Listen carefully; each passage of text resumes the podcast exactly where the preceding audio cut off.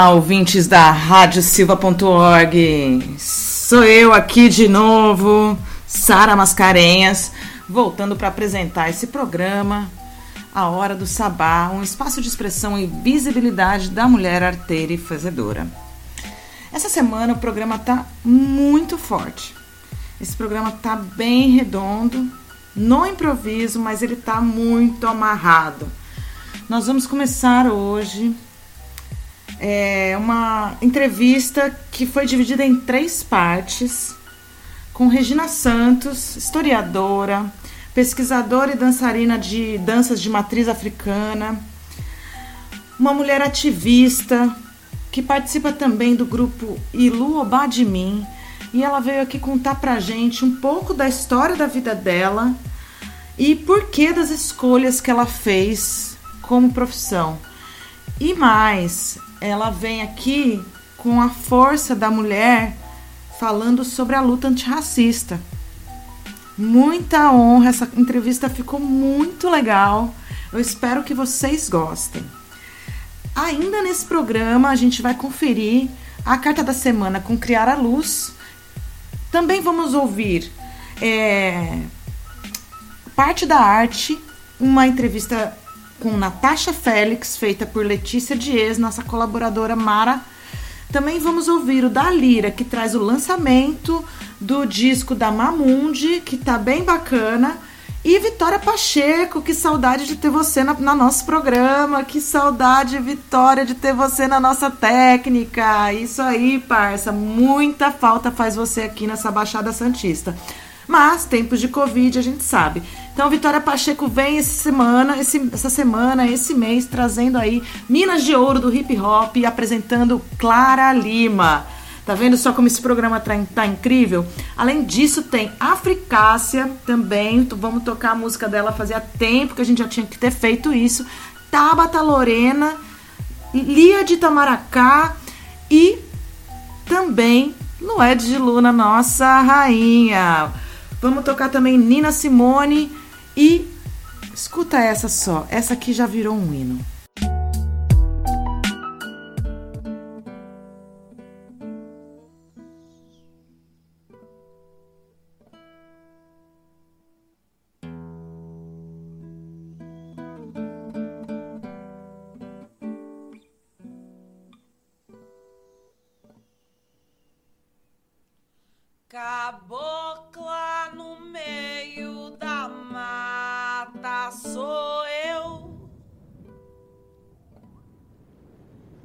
Minha flecha cura como mata sou eu. Rainha Yara Anastácia. Oxum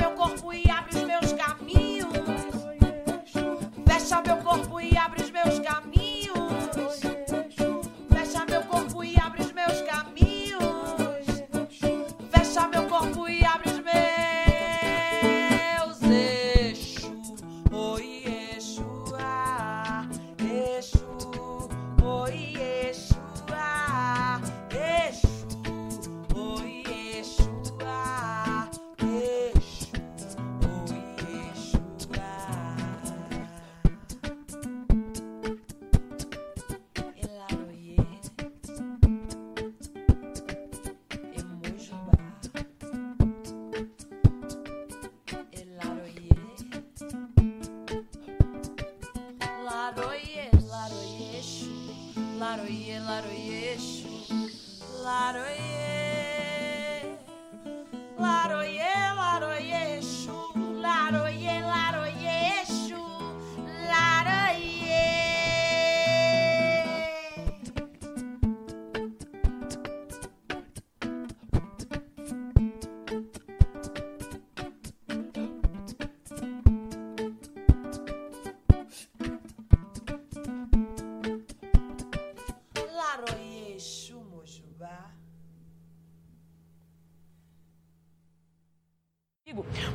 muito sentimental. Já viram quanto homem chora por ter levado um não? Quando não consegue, tira os xingamentos até do chão. É feio falar de um corpo que não é seu, irmão. Homens são mais inteligentes e possuem maior QI. é que não é. para atrair o amor, para atrair o que foi bom. You know how I feel. Sun in the sky. You know how I feel. Breeze drifting on by. You know how I feel. It's a new dawn. It's a new day. It's a new life for me. It's a new dawn. It's a new day. It's a new life for me. Woo. And I'm feeling good.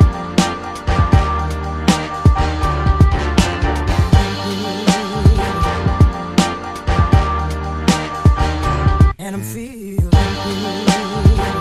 add the singing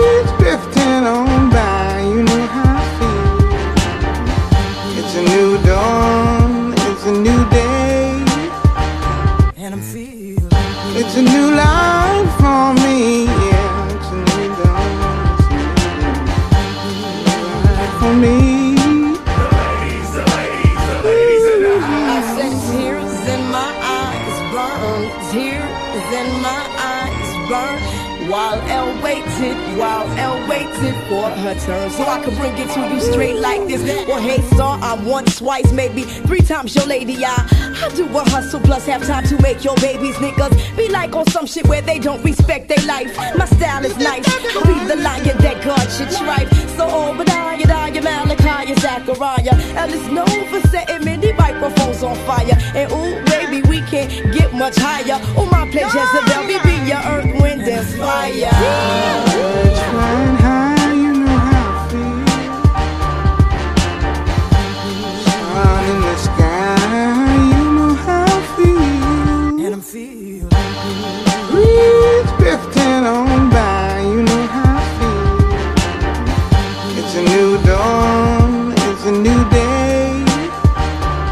feel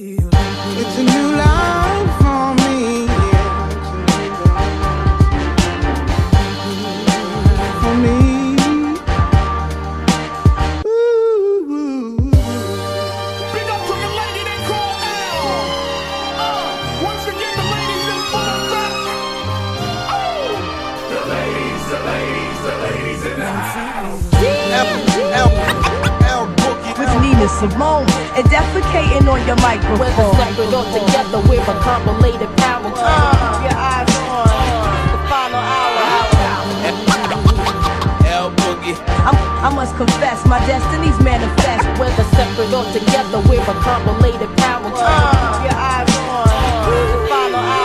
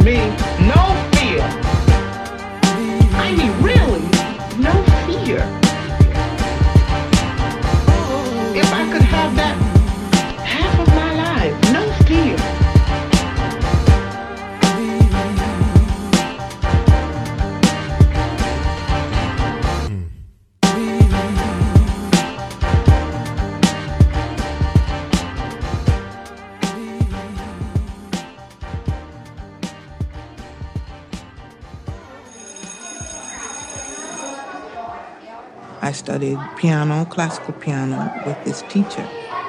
It was all very disciplined classical music Bach, Beethoven, Debussy, Brahms, you name it. Then Mrs. Mazinovich got a fund together, a Eunice Wayman fund, and I gave lots of recitals, and they would take up collection to further my education after I had left her.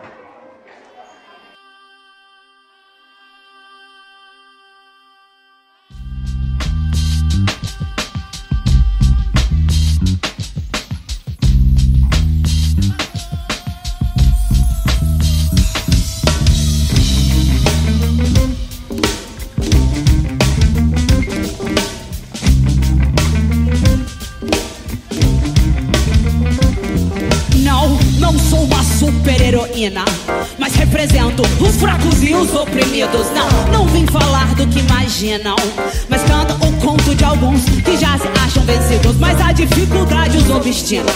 E esse canto vem na voz de uma preta nordestina que por ser preta, por ser menina, represento também a feminina. Não é só força no braço, é nossas cruzes feliz. E temos peito pra peitar aqueles que nos discriminam. E se tivesse poder, nos eliminariam. Falo baseado em fatos, o que eles não queriam. E por falar em poder, é o poder do povo preto. Pantera e Black Power são os meus amuletos. Não nasci em berço de ouro. Criada no quê? Pelo menos respeito e como todas eu mereço. Se não me derem por bem, eu conquisto por mal. Eu não me vendo muito poucos. Pago pau. Represento uma comunidade que há muito passa mal. Porque o Estado é governado muito mal, muito mal, mal, mal. Mala, malufi, patife. O DJ vai bem, mas o sistema é refém de quem tem da cueca uma pá de nota de 100. E pra oração do pobre eu digo amém. A quem, pra quem viu e pra quem não viu. A pobreza e a beleza misturada no Brasil. Estado civil, puta que pariu. E a puta é nossa pátria, mãe gentil. Estuprada por português, francês, espanhóis que deixaram seu sêmen debaixo dos lençóis. Estupro milagroso que gerou a todos nós. Estupro horroroso que calou a nossa voz. Abriram minha garganta e enfiaram sua cultura. Abriram as pernas das pretas, deixaram todas nuas. Mas a cultura do preto se prolifera nas ruas. Eu vou saindo das ruas, indo direto pro mato. O adjetivo desse povo não pode ser fraco. E no Brasil são os pioneiros. E essa terra herdaram bem primeiro. Tenho descendência de índio, povo guerreiro. Colonizadores, bando de desordeiros. Represento um povo que não se entregou E pra não sucumbir até se matou Guerreou, continuou E sua parte nativa jamais a abandonou. Represento ainda uma de rimador Compositor representa o negro pensador. Quem se indignou, quem não gostou Representa mais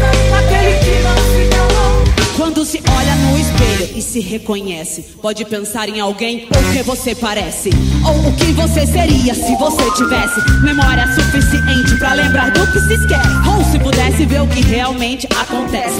Olha a sua volta, é isso que você conhece, mas a sua existência influi no que acontece. E acontece que uma hora agora já passou. Eu sei que minimamente você muito, muito mudou, como já dizia Raul. Metamorfose ambulante, metamorfoseando-se a cada instante. Em proporção à célula, nos tornamos gigantes com inteligência pra acertar. Seres errantes, respondido atrás de máscaras, somos farsantes. Esse roteiro clichê, atores e atinge um melodrama intrigante. Ha ha! O roteiro dá um E esse passo não se dá com a perna, se dá com a mente O que adianta ter cabeça e não ser consciente? É o mesmo que falava e não ser condizente. Ser humano se porta às vezes totalmente indiferente. A diferença de cada dia. Esquece que o sol tá mais quente a cada dia. Ou no bom dia, no botão que floresceu. Certeza que hoje algo nasceu, cresceu e morreu. E a lagarta que ontem rastejava hoje voa.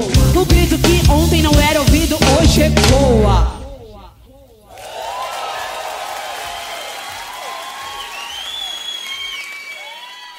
Sensacional, Tabata Lorena aí com super heroína. Chegou chegando. Adorei o som e vamos tocar mais. Daqui a pouquinho a gente vai tocar mais Tabata Lorena. E tocamos também Nina Simone e Lauren Hill com Feeling Good, uma música que eu acho demais. Caboclo Exu, da Doralice Bia Ferreira. E essa é o começo da Hora do Sabá. Sejam bem-vindos, estamos aqui ao vivo diretamente da radiosilva.org, toda quinta-feira, das 13 às 15 horas. Mas se esse horário não tá bom para você, a gente gosta de opções, a gente gosta de variedade, diversidade. Então saca só a dica que eu vou dar para vocês. Amanhã, sexta-feira, então, toda sexta-feira, às 16 horas, a gente está diretamente da radiograviola.com.br, a primeira web rádio do Brasil, coordenada e idealizada por mulheres. Val Becker, obrigada por levar a gente aí para essa terra maravilhosa. Mas se ainda assim você quer um outro horário, quer conferir um outro astral, a gente também pode te indicar a radiopagu.com.br. É, a Rádio Pagu é dirigida pela Simone Bezerra em São Carlos, interior de São Paulo, e recebe a Hora do Sabá todo sábado às 21h30. Isso mesmo, sábado à noite é dia de Hora do Sabá. Mas, se para você ainda não tá bom, segunda-feira, a partir das 18 horas, a gente disponibiliza em formato de podcast esse programa maravilhoso para vocês no portal Alma Londrina, que é uma central de podcast lá em Londrina. Um abraço para você aí, pé vermelho. Quero só ver. A Alma Londrina é, voltou esse ano de 2020 com força total, uma equipe renovada e eles têm feito um grande trabalho de divulgação aí, trazendo novos programas para a grade e estamos lá junto, né, gente? Porque ó, a gente ama a Alma Londrina também. Terça-feira a gente vai um pouquinho mais para a região sul. A gente chega lá na radiobloco.net em Santa Maria, terça-feira às 20 horas. Gratidão aí Cabala que dirige a Rádio Bloco. E como a gente é aqui de Santos, da Baixada Santista, a gente volta para casa toda quarta-feira a partir do meio-dia na radiobaixadasantista.com.br. Mas se esse tanto de opção ainda não tá bom para você, vou te contar. vai lá no Spotify, joga Hora do Sabá, você vai achar todas as edições do programa desde o começo. E também tá no Google Podcast, Stitcher, Radio Public, Breaker, Anchor FM. Tá disponível, né? Difícil achar, não tá. Então aproveita e segue a gente no Instagram também. Queria agradecer aí toda a audiência em São Paulo, que a gente nem é reproduzido aí em São Paulo ainda, mas nós vamos chegar na capital paulista, mas nosso público está nos ouvindo muito em São Paulo. Gratidão aí, galera de Sampa. Que bom que vocês estão ouvindo, porque a gente tem muito conteúdo legal. E agora, para você que está chegando e ainda não conhece a Hora do Sabá, a Hora do Sabá é um espaço de expressão e visibilidade da mulher arteira e fazedora. E o que, que eu quero dizer com isso? Aqui a gente preza pela pluralidade de vozes. A missão desse programa é descortinar as mulheres que foram ocultadas da história da humanidade. Porque a gente bem sabe que a história da humanidade foi escrita por homens brancos euroreferendados. Toda a civilização ocidental, do jeito que a gente conhece, a gente conhece a partir da perspectiva europeia. E a gente tá querendo sair desse escopo, a gente tá querendo abrir as histórias e fazer com que as próprias mulheres contem suas histórias. Não as do passado, mas as da contemporaneidade. Então a gente tem o trabalho de investigar mulheres históricas que fizeram parte da história da humanidade e por alguma razão não tiveram seu nome registrado aí na linha do tempo e também contar a história dessas mulheres. É por isso que hoje a gente traz aí uma entrevista com a Regina Santos daqui a pouco. Mas como o saber feminino é amplo e vasto e a mulherada tá arrepiando nos saberes aí, nós vamos começar agora com a dica oracular de criar a luz que toda semana nos contempla aqui com uma carta do tarô. Bora ouvir essa dica?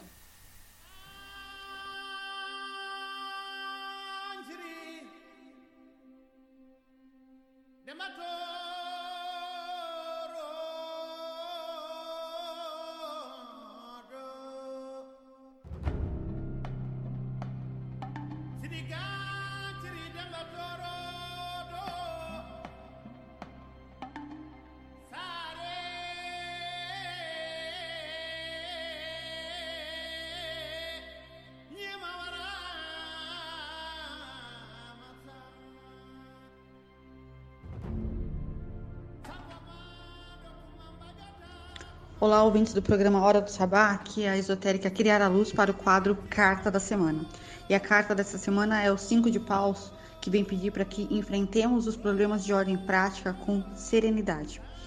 É, o Cinco de Paus, como arcano desse momento, para conselho nesse momento, sugere que a gente precisa se preparar para lidar com uma série de problemas financeiros e questões práticas que irão surgir nesta fase. Então, é, preocupações com coisas variadas poderão produzir um estresse desnecessário, já que a tendência natural de todos esses pequenos problemas é de passar como se fosse uma onda do mar, ou seja, tudo passa. Então, não alimentemos sentimentos derrotistas e saibamos manter-se flexíveis para enfrentar este tufão temporário que abala os alicerces da nossa alma. O pior nessa fase não são nem os problemas, mas a maneira como a gente encara eles. Então, uma pequena coisa pode ser exa- exagerada na nossa mente, tomando a proporção de um tufão. Então, não exagere, mantenham a mente lúcidas e serenas e vocês passarão por essa fase sem maiores complicações agindo dessa forma. O que não pode ser resolvido, resolvido está. No momento certo, saberemos agir da maneira correta e desatar os nós que nos incomodam. O conselho é: momento de cuidar de pequenos detalhes práticos.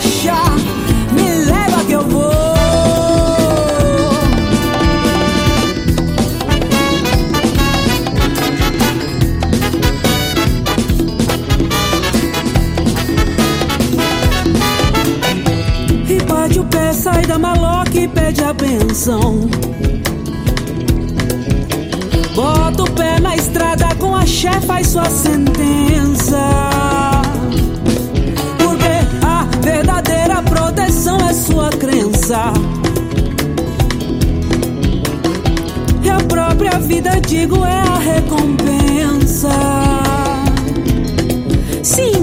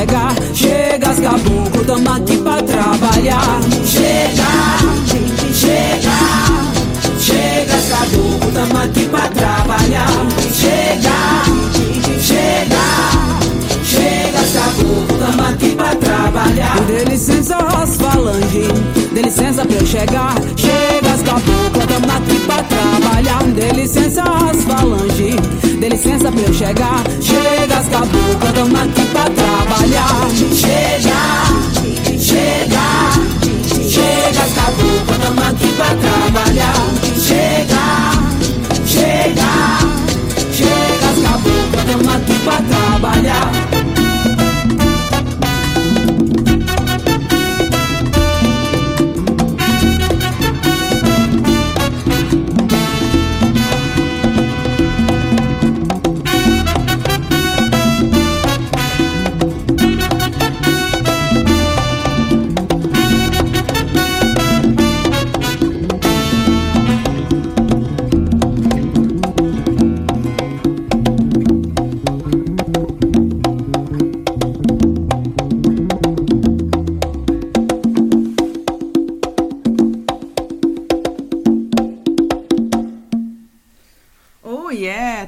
Tabata Lorena, essa mulher que é do Maranhão, mas tá sediada em Brasília. Será que eu encontrei com ela lá no Prêmio Profissionais da Música? Eu fiquei pensando nisso agora.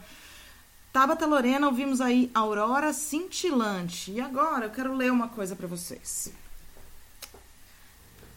Luísa Marim. No século XIX, Luísa Marim nasceu com origem africana. Sua história aconteceu com incessante gana. Seu nome prevaleceu. Vinda da costa da mina, afirmava ser princesa, mas vendida como escrava, teve na luta a certeza, e depois de alforriada, demonstrou sua proeza. Viveu como quituteira e morreu em Salvador. Usou com inteligência seus talentos de sabor, pois usava o tabuleiro de mensagens portador. Nos quitutes que vendia, ela neles enrolava as mensagens escondidas, que em árabe espalhava, ajudando nos motins que também organizava. Muitas das rebeliões dos escravos na Bahia tinham a participação que Luiz oferecia. Sua contribuição era de grande valia. A revolta dos malês ocorreu em Salvador e foi a mobilização com origem dos nagôs, os escravos muçulmanos ajuntados com fervor. Se fosse vitoriosa a revolta organizada, Luísa Marim seria de rainha coroada no estado da Bahia, ela seria aclamada. Mas Luísa se envolveu na revolta sabinada. Muito foi auxiliar com mensagem repassada. Pela sua inteligência, ela deve ser lembrada. Lá também foi descoberta, perseguida e encontrada. Dizem que fugiu para o Rio, onde foi degradada, enviada para Angola, mas não foi documentada. E é por isso que existe quem pesquise diferente e afirme que Luísa foi bem mais eficiente fugindo para o Maranhão, onde foi muito influente. Há autores que afirmam que Marim desenvolveu dança tambor de crioula e então permaneceu como forte referência ao redor de seu povo. É importante mencionar que foi mãe de Luiz da Gama, poeta e abolicionista de imensurável chama, e por ele foi citada, respeitando a sua fama. Luiz Gama, que escreveu sobre ela, registrou: Era magra e muito bela, e retinta sua cor, dentes alvos e brilhantes de um gênio vingador. Era uma mulher so sofrida, muito altiva e generosa, também boa quitandeira, sempre tão laboriosa. Das origens convencida, era delas orgulhosa. Pai branco de Luiz o vendeu quando criança, separando de sua mãe na racista podre herança, de ser branco dominante, indigno de confiança. Mas Luísa era guerreira, a rebelde sem igual, e fez ainda de sua casa como um quartel-general, onde eram planejadas revoltas sem igual. Apesar de tudo isso e de tudo que lutou, essa mulher imponente muito se silenciou, pois ainda não se conta tudo o que realizou, mas apenas sua memória é forte o suficiente para mexer na estrutura dessa gente incoerente que não fala a verdade sobre o negro insurgente. Gostaria que Luísa fosse muito mais lembrada nas escolas brasileiras, fosse sempre alicitada, e é por isso que lutamos, para que seja memorada. É para as mulheres negras. Marim é uma referência, um espelho poderoso dessa forte resistência. É coragem feminina e é também resiliência. Agradeço essa Luísa e espero que hoje seja como foi na sua África, novamente então princesa, ou melhor, uma rainha, com a chama sempre acesa. Esperamos que um dia de você saibamos mais e talvez nos encontremos com os nossos ancestrais com respeito e reverência nas raízes culturais. E é assim que eu chamo essa entrevista de hoje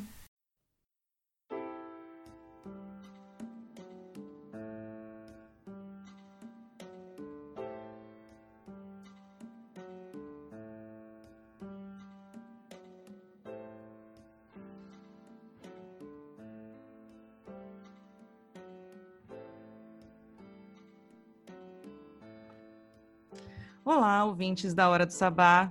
Faz tempo que esse programa não recebe uma entrevista e hoje essa entrevista é mais do que especial, porque esse ano o programa voltou com muita força, voltou com mulheres consistentes e com discursos sólidos e posicionamentos muito firmes, muito bem posicionados. E é isso que esse programa está fazendo ao longo de 2020, abrindo cada vez mais esse espaço e, fortalece e fortalecendo esses espaços de expressão e visibilidade da mulher arteira e fazedora. Afinal de contas, o que a gente precisa é ser ouvida e parar de ser silenciada, porque voz a gente tem. Regina Santos, bem-vinda à Hora do Sabá. Eu tenho muita honra em te receber aqui, estou muito arrepiada e alegre. E quero contar a tua história para essa mulherada. Quero que você conte essa história para essa mulherada e a gente poder reproduzir isso para os quatro cantos desse país, te contextualizando aqui que esse programa vai ser exibido em cinco web rádios, mais três plataformas de conteúdo, sem contar as plataformas de streaming de podcast por aí. Então a nossa voz vai ecoar, mulher. Muito bem-vinda. Axé! Ah, a gente chega feliz aí é, nessa semana, com tantas coisas acontecendo, a gente no meio de um isolamento, de uma pandemia, né, Brasil? Quando a gente imaginou nessa vida que a gente está vivendo um momento histórico. Né? Ninguém imaginou, cara. Eu tô com um quadro lá para moldurar que o pessoal da, da loja é. não sabe nem o que fazer com o serviço enquanto estamos em pandemia. E já que você começou falando em pandemia, a Regina é historiadora, dançarina e estudiosa da, da cultura negra africana, dançarina afro e muito mais. Essa mulher tem muita história para contar aqui e é isso que ela veio fazer aqui. Regina, nesse momento de pandemia, a gente não tem feito entrevistas. Você é a primeira entrevistada do ano aqui. E eu queria. Aí, Brasil. É, aí, Brasil. E eu queria então que você contasse um pouquinho a sua história. É, por que estudar história? Por que, como você chegou na dança e para a gente poder se inspirar e se estimular mais mulheres a buscarem os próprios caminhos. Bom, tudo começou assim, né? Eu gosto de contar minha história bem do começo mesmo. Minha mãe nasceu numa roça, né, no interior de Minas Gerais, ali perto de Viçosa Ponte Nova. É a terceira filha e caçula do casamento, né, de dois, um homem e uma mulher negra, é, que viviam numa fazenda. A fazenda do meu, ali a fazenda onde meu avô morava com a minha mãe, ele trabalhava nessa situação de meeiro, né? Então metade do que ele produzia era do dono da fazenda, outra metade era dele, né? Então minha mãe foi criada nesse contexto, não conheceu a própria mãe, que a minha avó faleceu depois do nascimento dela, passou algum tempinho, minha mãe tinha por volta de dois anos, então ela nunca soube dessa mãe, ela nunca é, teve contato, não tinha foto, né? Minha mãe nasceu em 1942, então para o pessoal que adora bater peito no 13 de maio, né? Minha mãe nasceu em 1942 nesse regime, tá, gente? Então guarda aí a data. Que por acaso é o ano em que os pracinhas brasileiros vão entrar na Segunda Guerra Mundial. Olha que belezinha, né?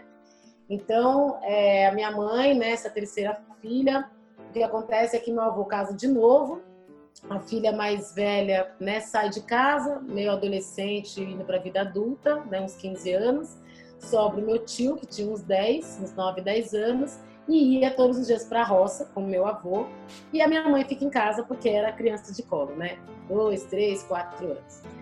O que acontece é que a madrasta, né, gente? Para quem acha que Branca de Neve, Cinderela é só uma coisa das brancas europeias, bom, Brasil, minha mãe viveu a história da Cinderela.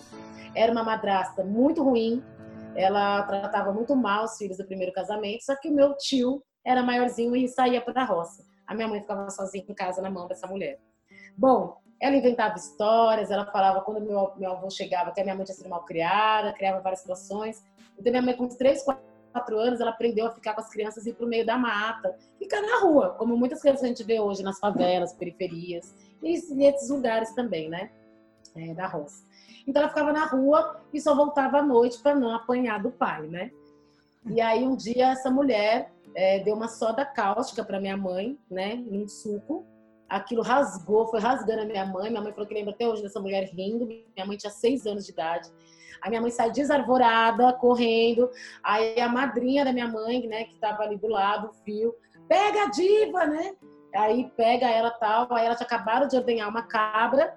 E aí ela pega esse leite que ainda tá quente, que acabou de sair grosso, dá para minha mãe beber. Aquilo vai acalmando a garganta da minha mãe. Minha mãe narra isso uma memória incrível, assim, os detalhes, que ela ia sentir aquilo acalmar, que a garganta dela pegava fogo, né?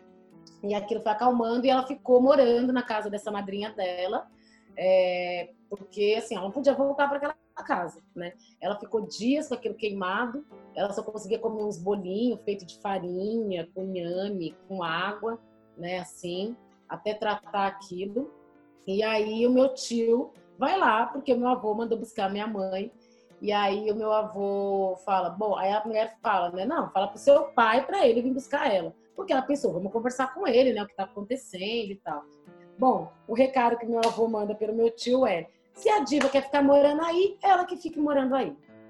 Então essa foi a infância da minha mãe. Aos nove anos, é, a mãe do meu avô, né, é, minha bisavó, portanto, ela era catadora de papel. Carolina Maria de Jesus, né, gente? Olha aí, né? Que era catadora de papel na roça. Ela chega na fazenda, fica sabendo disso, e ela junta a grana, ela volta para a cidade, junta a grana para vir buscar minha mãe. E ela só conseguiu essa autoridade porque ela era a mãe do meu avô. Né? Estamos falando de uma sociedade machista, racista, classicista dos anos 40.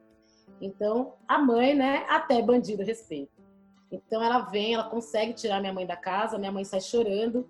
Quem vê o programa Espelho com a mãe Beata, né, com Lázaro Ramos, é a mesma história. Eu, me emociono muito ali quando ela fala do candomblé e tudo, porque minha mãe não pôde estudar, porque menina não tem que ir para escola para aprender a escrever carta para namorado.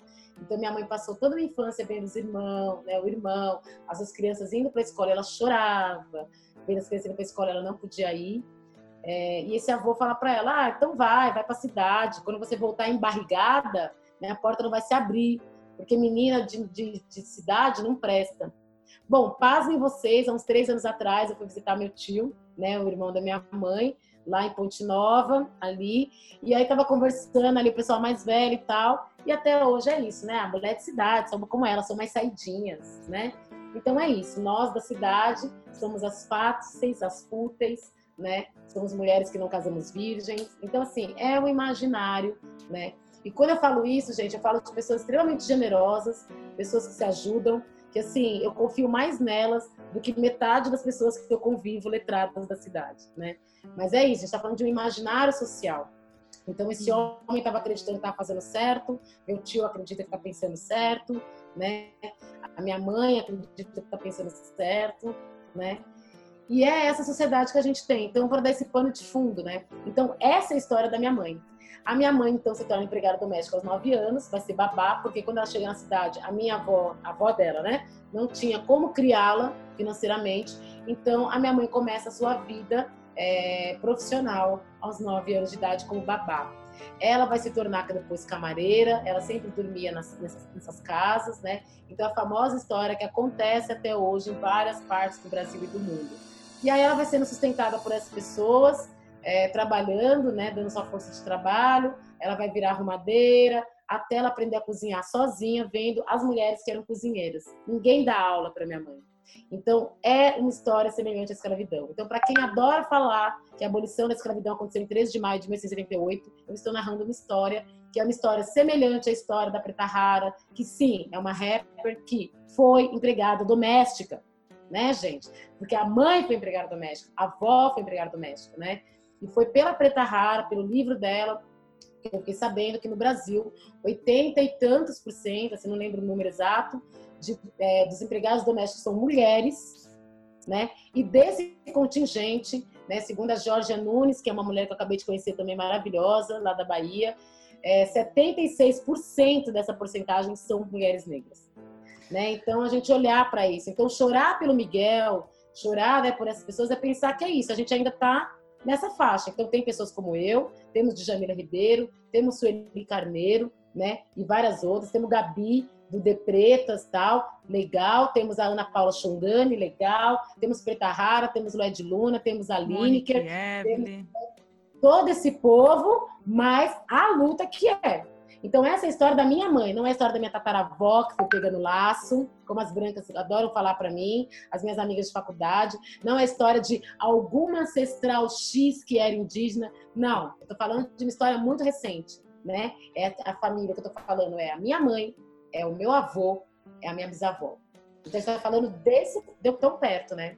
A minha mãe, aí chega o momento. A minha mãe, empregada doméstica, aos 20 anos, analfabeta, empregada doméstica, né, de pessoas famosas. Minha mãe foi, empregada doméstica de governador de Minas Gerais, né, dessas pessoas políticas. Usava uniforme, não comia na sala, tinha o seu quartinho. Né? Hoje em dia, minha mãe está assistindo a novela Fina Estampa e ela viu a secretária do Dan Stubach falando com ele meio de igual. Ela falou: Olha que absurdo, imagina se na minha época uma empregada falaria assim com o patrão: Você tem que falar assim, senhor. Aí eu falei, mãe, mas ela não é empregada, ela é secretária, desse exemplo, assim, né? Aí a mãe falou, ah, é a mesma coisa. Foi agora, vendo o filme Estampa. né? E você sabe E que eu essa- percebo? Só desculpa te cortar, mas só porque você está falando uma coisa muito importante que os brancos eles não enxergam realmente assim. Se a gente pensar que na Constituição brasileira em 1942, quando sua mãe nasceu, as mulheres não tinham direito a receber um salário, a receber a ter renda, as mulheres negras eram obrigadas a estar trabalhando para garantir o sustento da sua família. Então, dentro dessa sociedade, a gente invisibilizou a mulher negra de uma maneira tão cruel que a gente contar a história pela perspectiva do branco é ainda uma manutenção desse racismo. É, a semana retrasada, na semana da abolição, que é dada a abolição, a gente falou muito sobre a falsa abolição. E muito bom você ter lembrado a Preta Rara e a Djamila, que são daqui de Santos, da onde o programa origina, são mulheres que realmente fizeram esse programa ser esse espaço por inspiração do que elas construíram.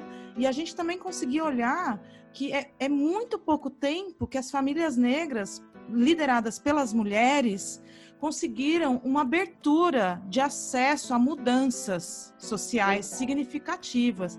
Que se a gente está aqui hoje falando com a Regina, né?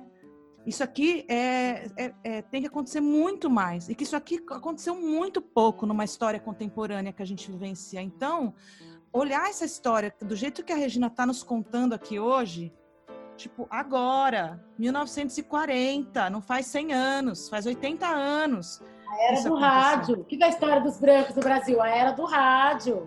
Dalva de Oliveira. Tamo Né? lá. Então, assim, entender esse processo dessa, dessa minissérie, né, do Netflix, eu adoro essa cena, né, que é a cena que tá a mina branca, você não tá entendendo, eu tenho que lutar pra trabalhar. E aí a outra fala assim, você tem que lutar pra trabalhar.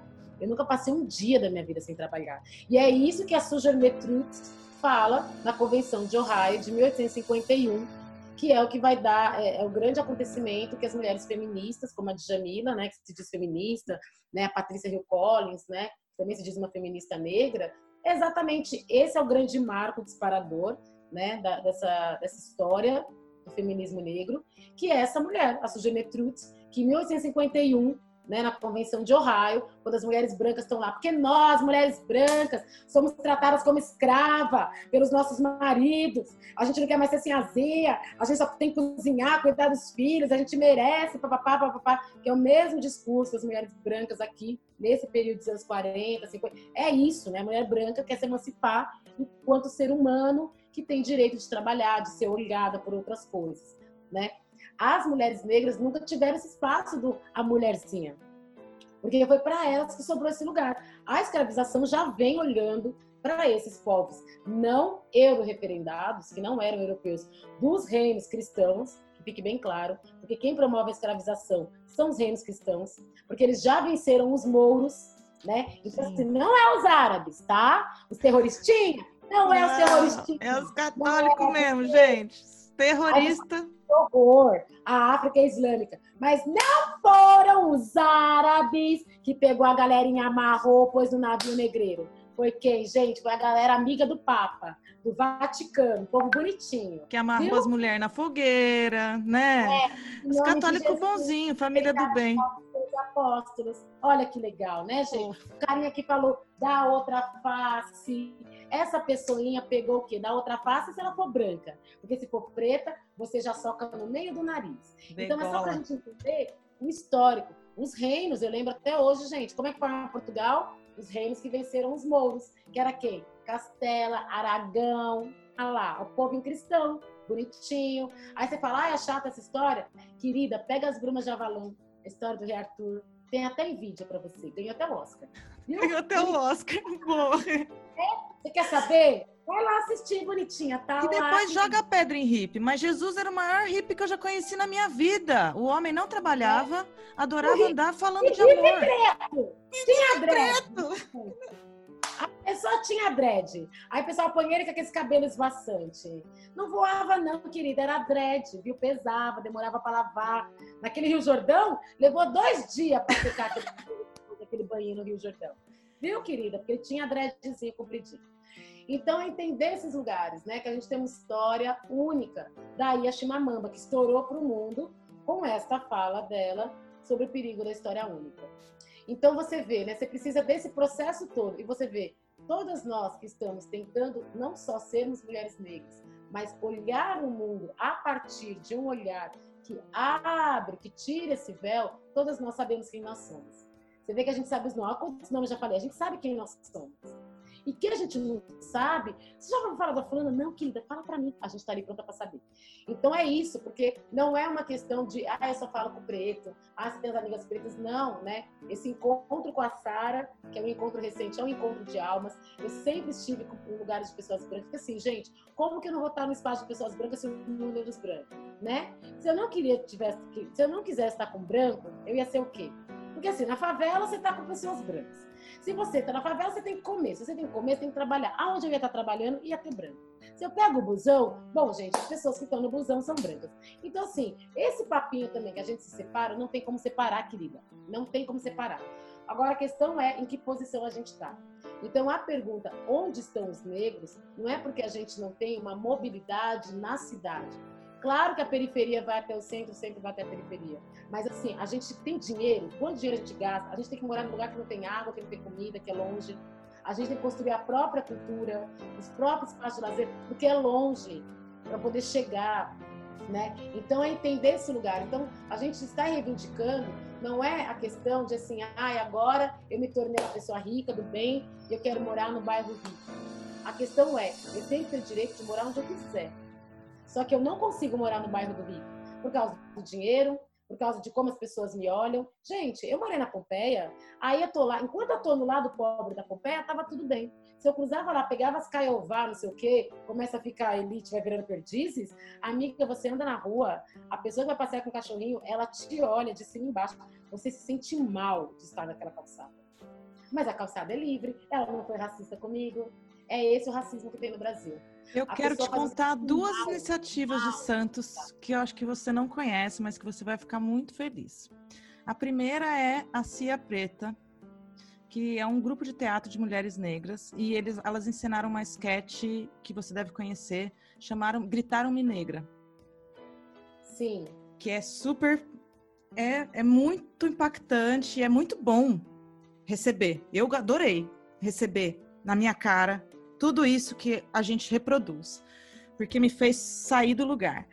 E a porque por causa da história sua de família, a Cinderela brasileira, que é uma Cinderela negra, interpretada pela, pela atriz Priscila Ribeiro, amiga da Preta Rara também, que depois eu vou te mandar, nossa conselheira aqui da, da assistência social, eleita o ano passado.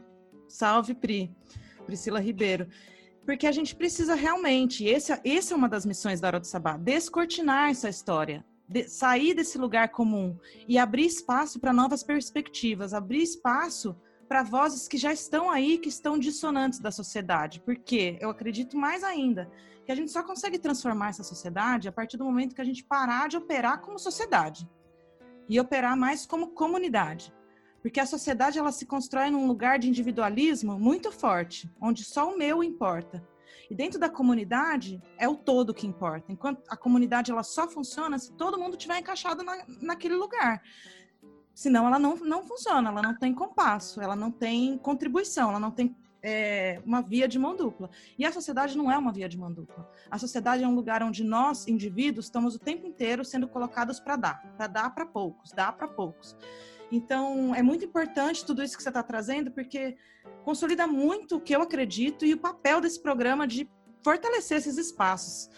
Então, Rê, nesse momento que a gente está aqui de isolamento, no Brasil a gente, no Brasil e no mundo, a gente tem assistido, eu estava assistindo o Tempero Drag hoje mais cedo e a Rita trazia a questão do anarcofeminismo, falou de Maria Lacerda Moura e coisa e tal, né? Então, o que, que eu queria, onde que eu quero chegar? É, há 10 dias começou-se a ter grandes manifestações no mundo é, pela luta antirracista. E quando essa luta chega no Brasil, ela veste outra roupa. Ela veste uma roupa antifascista. Porém, essas questões étnico-raciais e a violência e o genocídio povo, contra o povo preto aqui no Brasil, ela é todo dia. Ela é todo dia. Hoje ela só não é maior do que as mortes pelo Covid-19. Mas eu queria que você falasse um pouco dessa coisa, desse, dessa cortina, que- essa mania que a gente tem de cortinar as coisas. Sim. Mara, Pois é, foi muito louco, né? Eu vivi uma situação de racismo, né, de um grupo de sagrado feminino. É, E aí eu vivi essa situação de racismo em 30 de abril. E aí eu decidi não ficar quieta. E o meu primeiro passo, eu fui chamada de pessoa de cor, né? E aí eu falei, gente, eu não sou de cor. E foi muito interessante porque foi uma- um diálogo violento no meu WhatsApp, né? Eu saí do grupo, a pessoa não gostou da maneira como eu saí. Só que em vez dela vir falar, olha, acho que você não se atentou para a descrição do grupo, não, é- não foi legal isso e tal, a pessoa veio numa alta violência no meu privado, não se identificou. Eu perguntei, mas quem é? Que grupo que é? Mas quem tem orixá tem caminho, né? E me assoprou, grupo tal. Aí eu fui lá para procurar e descobri que a pessoa era uma das pessoas administradoras desse grupo. Então era um grupo de sagrado feminino, que ele estava para terapias, né? Então era um grupo que ele reunia mulheres para terapias eh, ligadas ao sagrado feminino, ayahuasca, calendário das 13 luas, eh, terapia menstrual. Verdade. Ah, Se- tá. E sincronizar com a eu lua. fui- é, eu fui da igreja de Santo Daime 10 anos, né? Fui fardada, batizada. Fui evangélica também 10 anos, por escolha, porque minha formação não é de evangélica. Trabalho com a cultura negra, então a minha mãe foi feita no candomblé e eu então desde pequena frequento o candomblé, né? E agora eu sou a Bian de uma casa do candomblé, então também sempre tive perto. Não existe Maracatu, Coco Jungo, sem pensar no candomblé, nessas pessoas. Faço parte do Lua Bademin, que é esse bloco afro de São Paulo, que existe há 15 anos, que ele não é um bloco religioso, mas ele está com as coordenadoras e todo o bloco é assentado no candomblé, né? Então sempre tive essa abertura, né? Assim como eu fiz dança do ventre muitos anos, isso me abriu para estudos ligados à questão indiana, né? Então eu falo que quem me levou para a África quando eu fui para o Senegal foi Lakshmi Exu, né? Porque eu estava fazendo uma toda uma reza para Lakshmi do Festival das Luzes, né? Já há dois meses. E aí nessa magia que eu estava fazendo para ela, eu fiz um jogo de búzios para Exu, né? E tal. E aí dali seis meses e tal eu estava na África. Eu falo, tá vendo, gente, né? Porque eu acho que é isso, né? A treta, quem criou essa guerra foi o ser humano, né? E tem um tipo de ser humano que criou essa guerra, né? Não é todos os seres humanos. Então, o que eu vejo é que é sempre um lugar que eu percebo assim. Eu vivi essa injúria racial e foi um lugar difícil para mim. Então, para lidar com isso, eu tive um grupo de amigas né, que me ajudaram. A gente fez uma carta para esses agressores.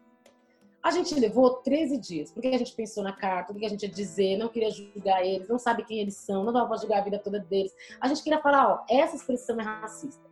Vocês não estão errados de que, nossa, eu errei ali numa coisa da descrição, porque o que aconteceu foi que eu postei as minhas aulas de dança que eu tô fazendo de quinta-feira. E na descrição do grupo tá que você não pode fazer propaganda. E aí eu não tinha me atentado a isso, eu não li a descrição do grupo. Então, qual seria o correto? Pô, oi, Regina, tudo bem? Eu sou administradora do grupo. Ó, é o seguinte, você fez uma coisa que não é legal. A gente colocou no grupo, tá? A descrição. É importante que você não faça isso, porque a gente é responsável pelas pessoas. E aí, alguém, né? Isso pode gerar um problema. Tem gente, mãe, que pode né, fazer propaganda de coisa que não vale a pena. A gente vai ser o responsável, pá, lugar público, não sei o quê, da, da, da. Legal, putz, mano, errei. Pô, você pode me adicionar no grupo para eu ir lá e fazer uma errata, pedir desculpa. Poxa, eu não me atentei, mano, eu não olhei. É tanto grupo de WhatsApp, eu tinha que ter lido e não li. É isso que seria o diálogo, não. Pô, mas você saiu, sem respeito tal. Quem tá falando? Você saiu do grupo tal, mas que grupo? Não, mas, mano, vocês são pessoas que não têm visão. Mas por que, que você tá me agredindo? Que situação é essa? É, vocês, pessoas de cor, odeiam essa marcha, mas quando é ao contrário, não aguentam. Eu não sabia quem era, eu não sabia o grupo, eu não sabia o que eu tinha feito e eu ainda fui xingada pela minha cor. Então, assim, não faz sentido nenhum. Então, uma pessoa ela é ladra porque ela é branca, porque ela é preta, porque ela é mulher. Não, gente, caráter não tem a ver com raça. Então, você é muito louco. Nem vou dizer raça, não tem a ver com etnia. Eu conheço pessoas maravilhosas, entendeu? Que eu esperava que eu fosse super bacana e a pessoa no determinado momento não foi. Não, tem a ver com a pessoa. Aí eu falei, não tô acreditando. Então agora, o que eu fiz de errado tem a ver por ser uma pessoa preta. Foi. Aí a gente foi, conversou várias semanas, levamos dias, né? Deu um total de 13 dias até a gente finalizar essa carta com um advogado, descobrir que isso é uma injúria racial, que está no Código Penal e tal. Então a gente mandou uma carta falando, queridos, viemos aqui para dizer que a gente tem um repúdio a vocês terem sido racistas nessa expressão. Né? Então, assim, isso não, é, não tá certo. Vocês, ó, isso tá no Código Penal, pode dizer, né? não é a palavra de um contra o outro, ó, isso tá no Código Penal. O que vocês fizeram? Vocês fizeram um grupo étnico, né? Não é só a pessoa da Regina. Então, a gente queria uma retratação por causa disso, né? Não tá falando assim, ó, vocês não estão errados. Não, né? Ó, vocês têm certo, a Regina não devia ter postado, mas assim, não é assim que resolve. Então, a gente quer se falar da retratação da questão da injúria racial. Eles escrevem em menos de 24 horas uma carta de oito páginas em que eles não, eles admitem que eles não são racistas, foi uma expressão infeliz. Eles colocam todo o foco na minha falha da propaganda que eu fiz, do tamanho desse desrespeito. Eles se colocam de igual com as questões étnico-raciais, porque afinal de contas eles cuidam de coisas do sagrado feminino que também ao longo da história sofreu. Então, assim, eles colocam o julgamento da primeira página à última página. A gente não está julgando eles. A gente fala que é expressão se configura como uma injúria racial. Nós nem nos dirigimos a eles como vocês são racistas. Nem existe essa frase. Então ali eles vão julgar minha índole, eles criticam todo o movimento que está dito no mundo, né? Assim, tem um advogado legitimando a nossa carta para dizer, está no Código Penal mesmo. Então são oito páginas. A nossa carta tem duas. São oito páginas que não admite o racismo e que faz tudo isso. Então isso mostra o que é a nossa sociedade. E aí o que, acontece? Nessas oito páginas, você tem tanta coisa que você desviou que foi a coisa. Você já desviou. Não é mais a questão racial. Aí é o fato de eu ter sido desrespeitosa com o grupo. Ah, é porque, mano, a política. De... Ah, é porque a questão religiosa. Ah, é porque a história das mulheres brancas na Inquisição. Ah, é porque os feiticeiros. Ah, é porque a ayahuasca. Mano, eu fui ayahuasqueira. Eles não sabem nada sobre mim. Então, ou seja, eles passam todo lugar se defendendo da expressão racista. Não, porque eu tenho um amigo preto, porque o mestre de tambor do cara é preto, porque então, quem entrou nos julgamentos das pessoas foram eles. Quem entrou, entrou nas questões de índole foram eles. Então, por que eu quis trazer essa história? Além de dizer que eu, assim como Beth Belly, como todo mundo, a gente vive uma vida inteira vivendo isso. Oh, a Beth Belly, gata, ela passou a vida inteira e ainda vai morrer ouvindo isso. Elza Soares, Beyoncé, todo mundo. Se você é preto no mundo, você vai viver isso. Então, o que acontece é, quando chega no Brasil, o que, que a, a elite branca vai fazer? Porque ninguém quer olhar a questão racial. As pessoas, porque é desconfortável. Pretos também não querem olhar, porque é desconfortável, não é legal, ninguém quer olhar. Nós somos educados para acreditar, viver feliz para sempre. Então tá, queridinha, vai conversar com uma pessoa casada e ver ser feliz para sempre. É treta. Você tem que reafirmar que você gosta do teu marido, da tua esposa, do seu companheiro, seja lá que sexo for, todo dia. Você quer matar a pessoa. Não é fácil. Ai, eu sou mãe, é tão legal. É tão legal e é foda pra caralho. Então cria-se uma ideia de imaginário da perfeição. E essa, essa, esse jeito de ver o cristianismo que foi trazido para nós com o catolicismo da colonização é a mesma coisa. Você tem que ser perfeito e não é. Jesus também falou, cara, será que eu dou conta? Esses 40 dias no deserto foi um inferno, mano. Ele foi tentado. Se fosse fácil, ah, tá bom, diabo, não quero. Ah, isso aqui nem me pega. Não, por que, que ele foi tentado? Porque cara, mas eu quero, eu quero, eu quero, eu quero, eu quero. Força, força, força. É isso. É uma superação. É uma superação. E ele ainda falou: pô, Deus, eu já sei que eu vou passar aquilo tudo. Não dá para tirar o meu da reta? Na última hora, por quê? Porque é desafiante. Isso é para mostrar o que é a humanidade. Você vai titubear. Você vai ceder à tentação, vai ser desafiante. E eu sei, eu falo com propriedade, porque eu sou filha de Deus, eu li a porra da Bíblia, eu fui para escola dominical, eu fui presbiteriana. Então tá aqui, ó, você tá lendo a Bíblia com que olhar? E aí você vai lá falar para o outro. O testemunho, o testemunho é seu, é a sua história de vida. Eu consegui superar. Não é você tem que ser que nem a Bíblia, mas eu não preciso. O testemunho é a tua vida, não é o que você fala. Isso está isso tá no Velho Testamento e no Novo Testamento. Presta atenção, bebê. E aí é isso que acontece. Aí que acontece? Aí a galera branca não quer olhar para a questão étnico-racial. Por quê? Porque ela quer acreditar. É um desejo. Você não quer acreditar que o casamento vai ser desafiante. Você não quer. A noiva, você não para a noiva, olha, vai ser treta, amiga. Vai ser foda. Ela não quer ouvir aqui naquele momento. Aí fala para mim depois. Hoje é o dia do meu casamento. Então, como a gente não quer olhar, o que que acontece? A gente não quer, a gente não consegue, a gente não é educado. Então, quando chega aqui, não, gente, vamos juntar tudo, é a luta antifascismo. Tá, concordo com as pessoas. E o que é o fascismo? uma raça em cima da outra. É uma pessoa superior à outra. E o que, que a gente está vivendo? Quando eu conto a história da minha mãe, a preta rata, e o que, que a gente está vivendo? Os Supremacia. Entendeu? Supremacia, é. Os homens são superiores a nós. É uma hegemonia, entendeu? E aí a pessoa fala, eu não quero. Então, o que, que essa elite faz? Essa elite intelectual, quando ela faz a, a luta antifascista, ela faz o que as mulheres brancas fizeram. Porque a gente somos escravizadas. Não, querida, usa outra palavra. Escrava você não é. Entendeu? Exatamente. Então, podia ter achado qualquer outra palavra. Olha, nós mulheres queremos nos emancipar. A gente não quer ficar dentro de casa tratada desse jeito. A gente não quer tomar tapa do marido. A gente não quer ser apedrejada. A gente não quer só ser mãe. A gente quer ser mãe e fazer outras coisas. Entendeu? E aí vocês subjugam a gente. E não queremos ser subjugada. Beleza. Não. Ah, o que a gente pode falar para falar o tamanho da subjugação? Vamos falar que eles escravizam a gente. Não, eles não escravizam. Eles não escravizam você. Então, é isso. Você quer, eu quero trazer impacto, né? Porque a sociedade é impacto. Aí o impacto é o quê? Você me escraviza. Não, querida, não escraviza. Nossa, mãe, eu tô o dia inteiro sem comer, eu tô passando fome. Não, querido, você não está passando fome. Você está o dia inteiro sem comer. Sim, eu aceito. Mas passando fome você não. Então, é esse lugar de querer causar o impacto. Você quer mostrar que é muito forte. Então, a mesma coisa aconteceu na ocupação da Funarte. Eu acompanhei as ocupações da Funarte. Quando Michel Temer entrou no poder, nossa, vamos ocupar as Funartes. Aí, beleza, tamo lá. Mano, somos tudo artista, é nós, porque os artistas, né, caminhando e cantando, seguindo a canção, papapá, Geraldo Vandré, pá. Beleza, aí os artistas pretos. Então, já que é emancipação, nós vamos emancipar, tá aqui as pautas pretas, aí chegou, tá aqui as pautas periféricas, aí chegou os indígenas. Mano, e tá aqui as pautas, porque em São Paulo nós tem duas aldeias indígenas, uma no Pico do Jaraguá, nós tá se fudendo, nós nem entramos nesse discurso, papapá, dadadá, tá aqui os quilombolas. O que, que a galera branca falou? Não, gente, não precisa dividir, vocês estão querendo dividir. Ó, vamos fazer todo mundo, dividir não vai dar certo, gente. A nossa luta é contra o fascismo.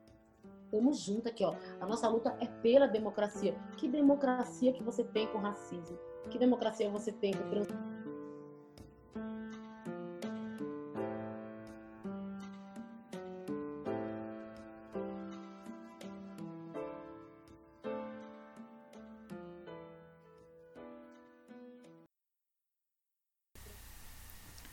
E essa entrevista continua a semana que vem, porque o papo com a Regina rendeu muito.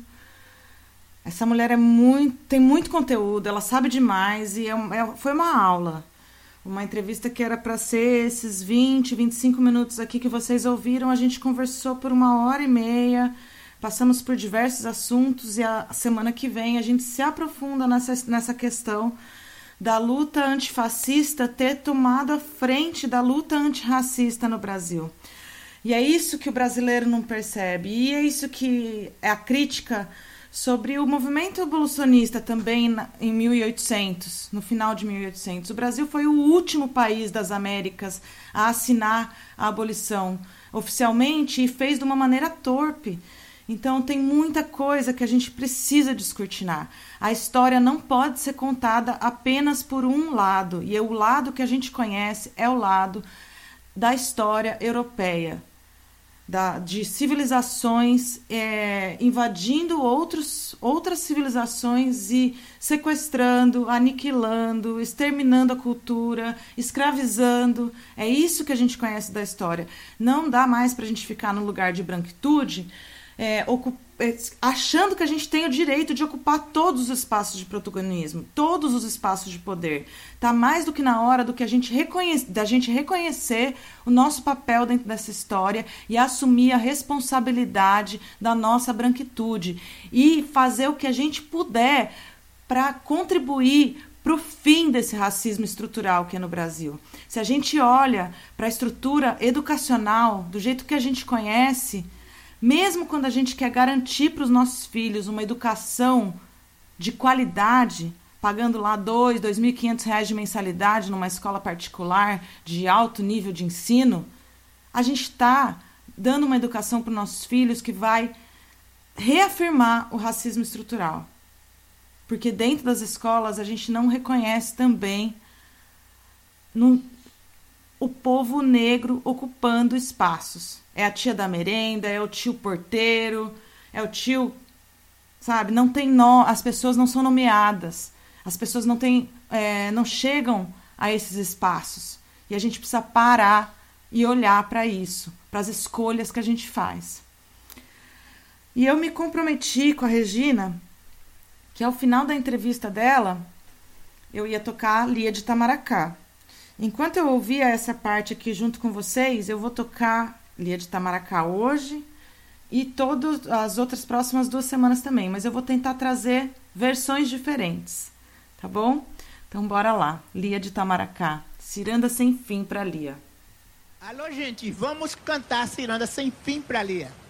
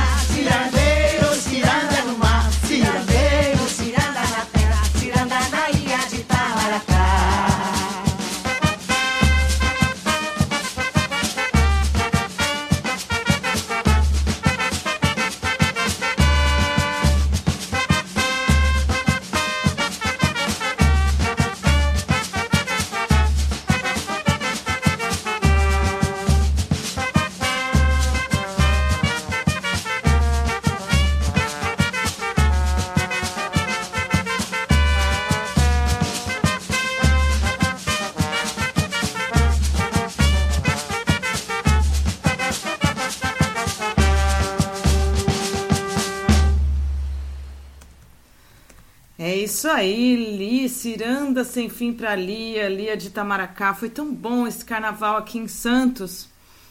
Eles estiveram na terça-feira de carnaval uma uma versão condensada, uma versão menor do, do Ilu Badmin. E essa ciranda foi o que encerrou o encontro ali, foi muito maravilhoso. Tenho uma ótima memória disso. E é isso, galera. A gente tá aqui sempre se posicionando mesmo. Acho que esse ano a Hora do Sabá chega com uma força é, de discurso mesmo e de posicionamento das mulheres que estão aqui contribuindo, que eu só posso agradecer a colaboração de tantas deusas aqui para esse programa. Que vocês são meu chão, gratidão. E eu quero mandar uns beijos aí, então. Quero mandar um beijo para Charlene, que tá lá em Rondônia. Quero mandar um beijo para Fernanda que tá lá em Portugal. Quero mandar um beijo para Vitória que tá lá em São José dos Campos. Quero também mandar um beijo pro Lincoln, pro Celso, pra Guta, pra Ornella que estão lá em São Paulo. E gente, quem mais estiver ouvindo aí para Isa Cruz na Ilha Bela também, a Rose, minha amiga de viagem, de descidas, a Alessandra Riciopo aí na no Rio de Janeiro. Um abraço para vocês, um beijo, manas, saudades, que essa pandemia passe logo. E eu vou puxar aqui mais um conteúdo que eu tenho certeza que ela deve estar ouvindo também na casa dela agora. Letícia Dias, maravilhosa, que eu tenho um amor, um carinho muito grande e um prazer imenso de ter você aqui com a gente na hora do sabá apresentando e produzindo parte da arte. E hoje ela traz pra gente um pouquinho sobre quem é a Natasha Félix, uma artista aqui de Santos, saca só. Olá, ouvintes da Hora do Sabá. Eu sou Letícia Dias e esse é mais um Parte da Arte. Como estamos nesses dias difíceis, porém aqui juntas para compartilhar um pouco de saberes, né, que é uma coisa que a gente, a única coisa que a gente leva, na verdade, emana para todos os lugares. E hoje o nosso quadro vai ser um pouquinho diferente. Eu trouxe para vocês uma artista que eu admiro muito, uma mulher, uma pessoa incrível, fortíssima, poderosíssima, uma artista da palavra, da comunicação, da poesia, do corpo também, porque palavra é corpo. E vou trazer aqui um trabalho dela, uma pequena entrevista e espero que vocês gostem desse formato, espero que vocês aproveitem, vamos pesquisar juntos é, possibilidades de trazer arte pela palavra, né? Ah, principalmente em tempos remotos como esse. E fiquem aí, aproveitem Natasha Félix.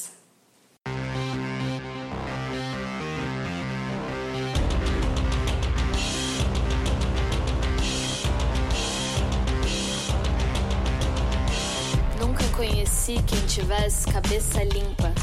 Aliás, os poucos que eu conheci talvez tivessem cabeça limpa prestavam menos do que suspeitavam. Sempre preferi aqueles cheios de bichos, escândalos baldeando de orelha a orelha. Quem quebra copos? Quem sabe o erro? Quem sabe o erro? Toma pra si o erro, segura, escova, gargareja, não cospe. Testemunha perfeita do crime perfeito, quem sabe o erro assim me inspira muita confiança mesmo. Reconhecer quem não tem cabeça limpa, alimentá-los, ser boa pra eles.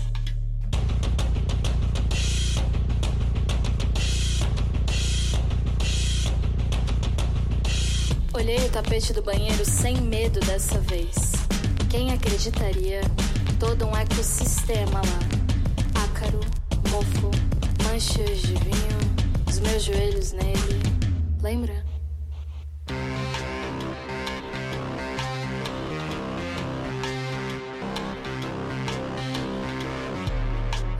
Os cotovelos no vaso sanitário, sua língua entre as bandas da minha bunda. A gente ria feito duas cabras. Era feriado ou algo assim. Você atrasado pra uma festa ou algo assim. O azulejo português ou algo assim. Quem acreditaria? O fim do mundo, ele vivendo entre animaizinhos minúsculos. lembretes, manchas impossíveis.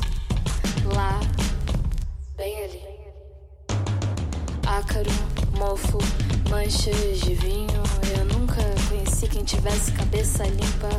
Ácaro, mofo, eu nunca conheci quem tivesse cabeça limpa. Eu saio do banheiro cada vez mais suja, cada vez mais suja. Eu saio do banheiro cada vez mais suja, cada vez mais suja. Eu saio do banheiro cada vez mais suja, cada vez mais suja. Eu saio do banheiro cada vez mais suja, cada vez mais suja.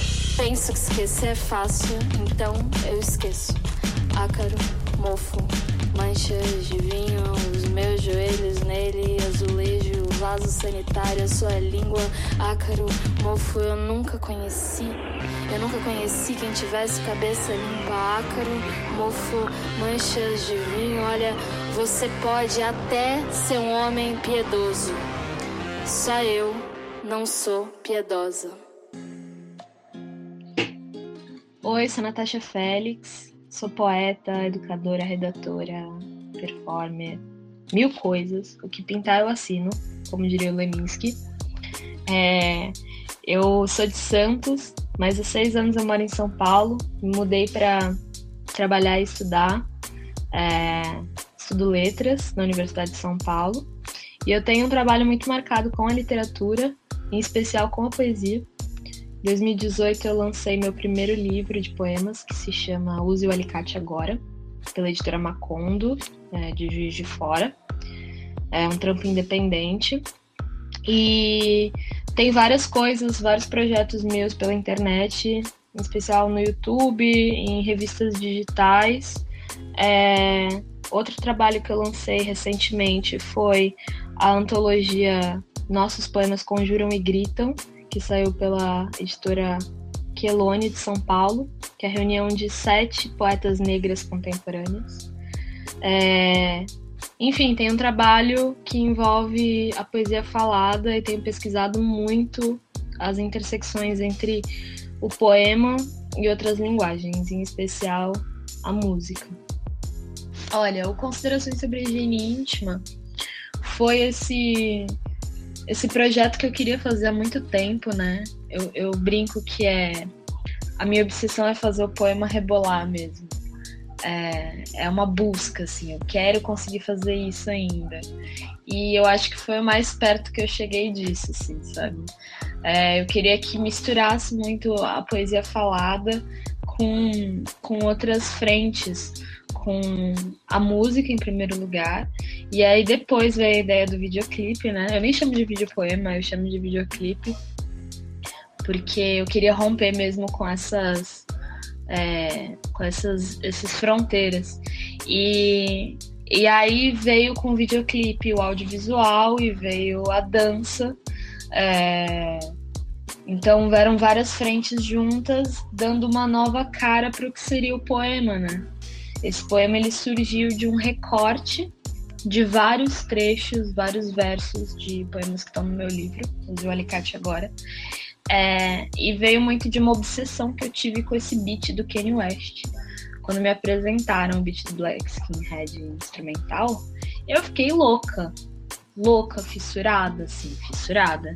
E aí eu fiquei estudando o beat durante dois meses e vendo como é que eu podia é, fazer com que a minha palavra se alinhasse aquilo em uma nova proposta, né? Porque não era para ser uma música. Eu não queria é, fazer um rap. Eu não sou rapper, sou poeta. Então eu queria brincar com essa linha, que é muito tênue, assim, né? Eu imagino que a, a poesia, ela, ela tá.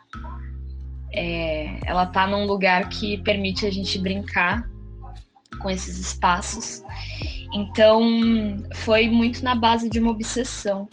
É, foi um processo criativo que, que foi ligado à obsessão ao desejo de fazer.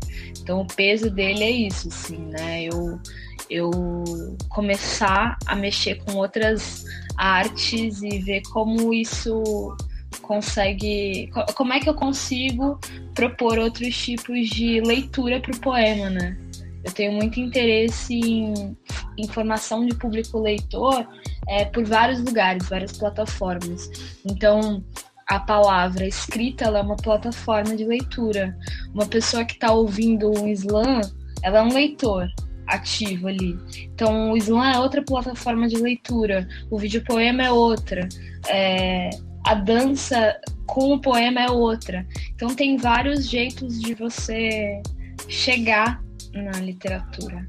Me interessa muito isso, no fim das contas.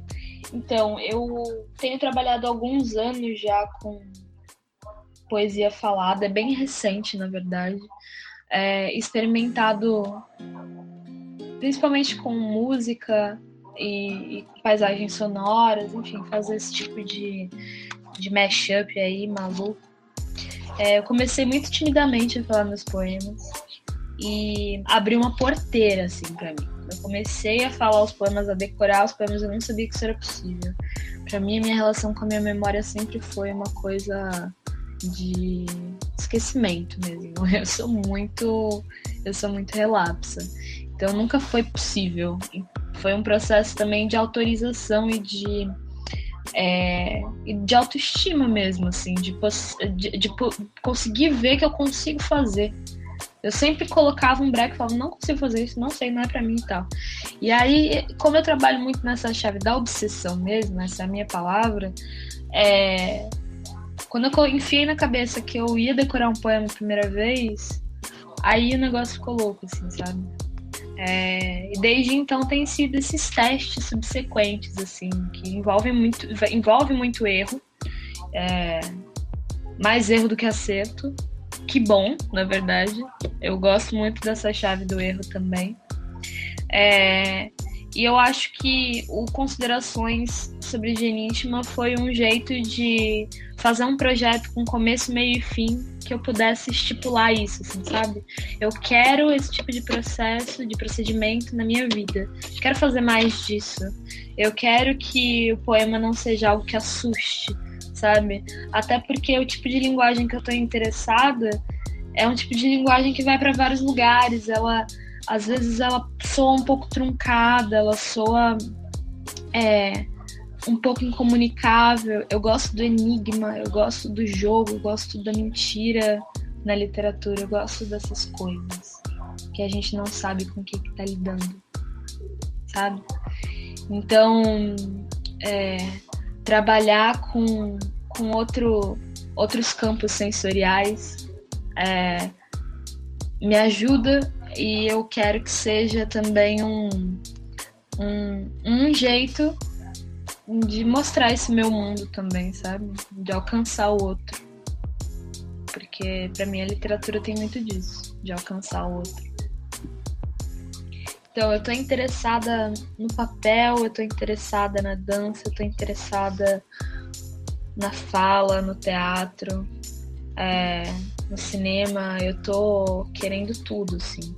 Eu acho que dá para as coisas conversarem em momentos diferentes, sabe?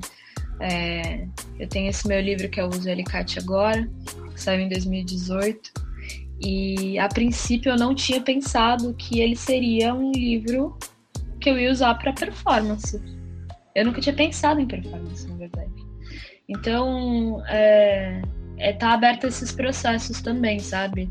Pode nascer o poema de vários lugares. É, o trabalho vem dessa atenção, desse ouvido atinado para as coisas e para o mundo, sabe? É, não é da negação, é da abertura, é da memória, é do fragmento, é do que você ouve na rua, é do que você investiga internamente e tal. Então eu tô aberta para tudo, na verdade. Se for um poema escrito em papel, pega e abraça, vai. Depois eu pego ele e transformo para outros outros registros. Ou se for um poema que eu vou falar cantando, também vou tentar. e, e o jogo vai. o lance é, é, é continuar testando, né? É tudo sobre teste também, né?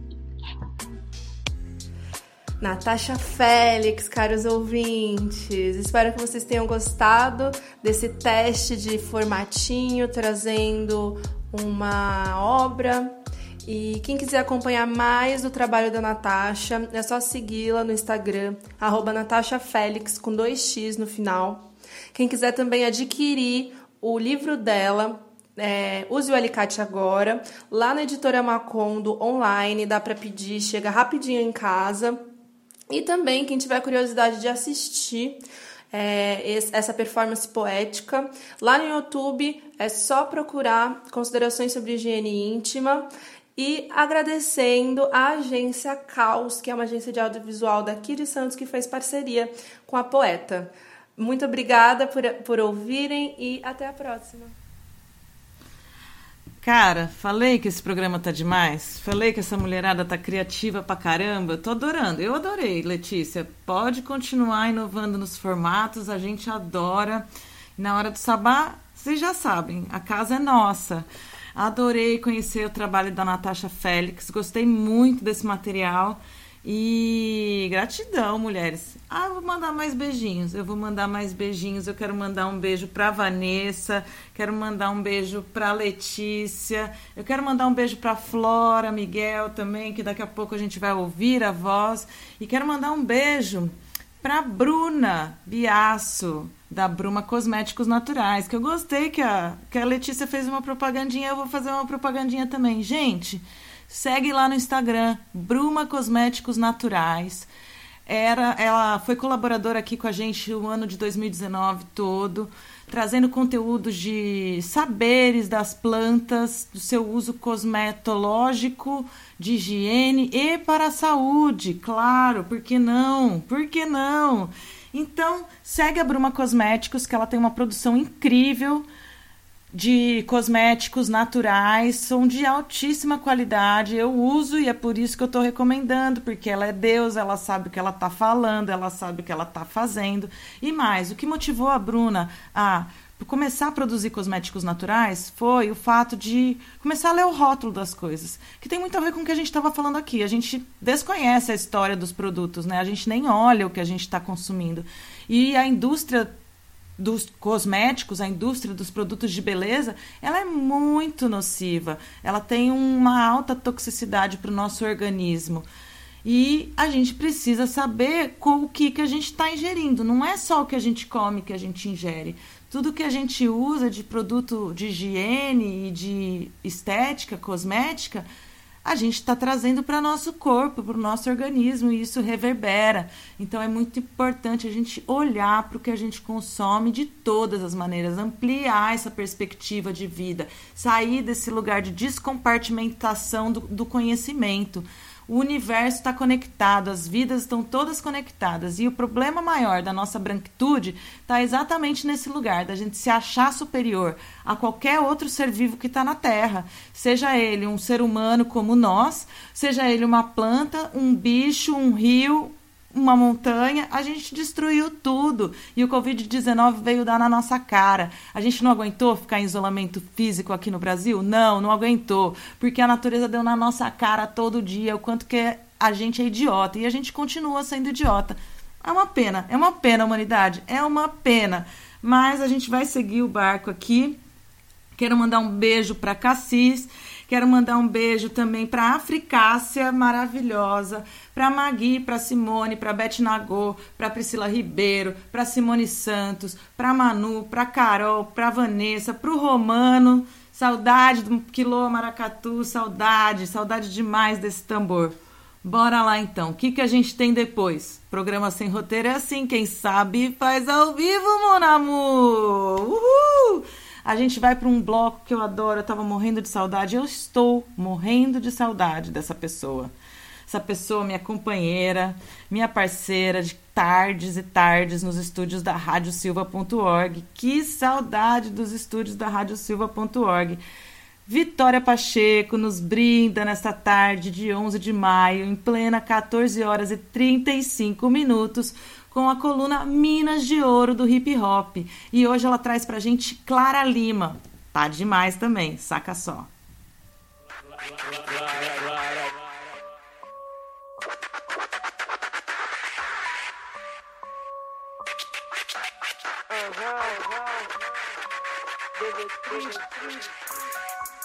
Nessa ficção são várias.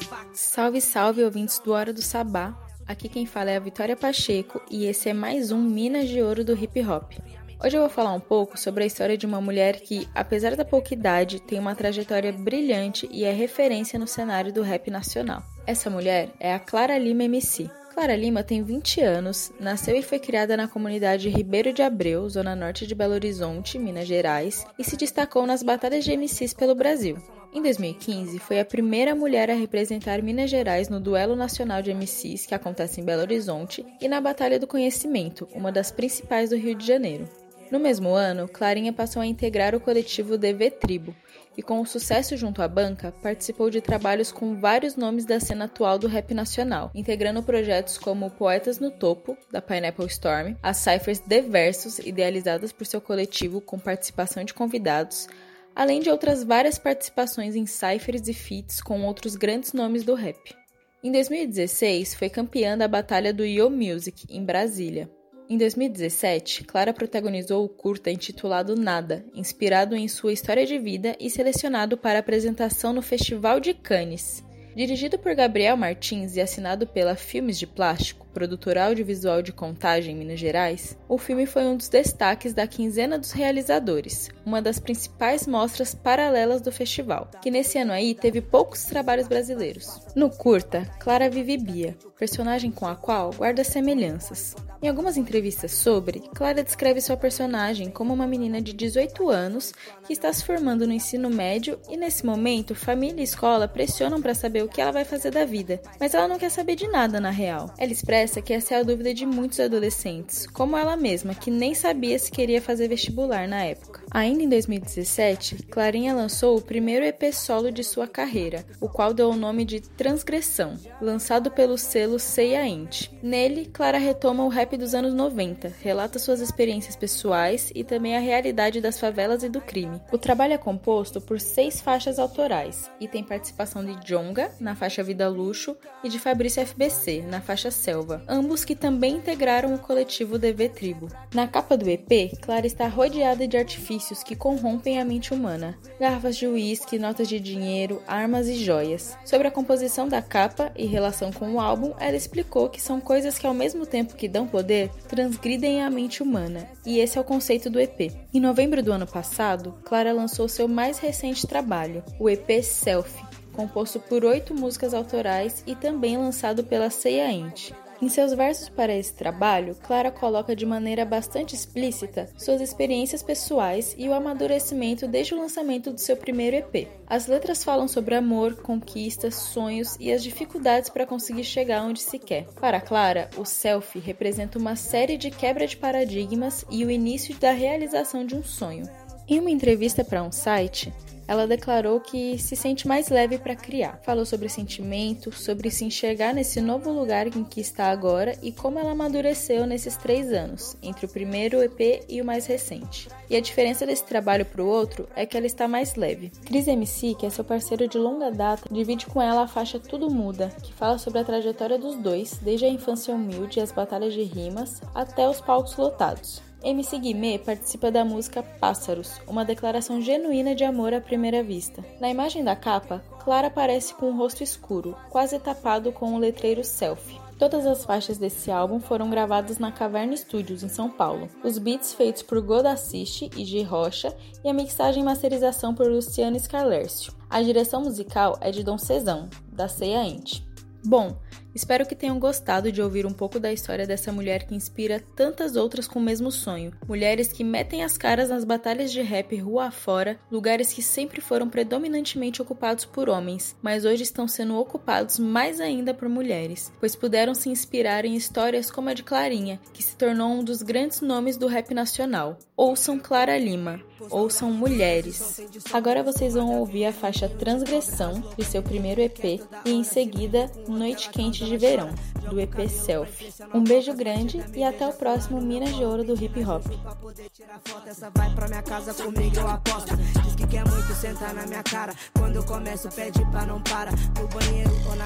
Fala que desse jeito só aumenta sua. Pergunta pra mim o que eu tô arrumando. Pegando mais mina que todos esses mano. Querem da espécie que eu tô fumando. E o nome das roupas que eu tô usando. Fala do passa mal e não.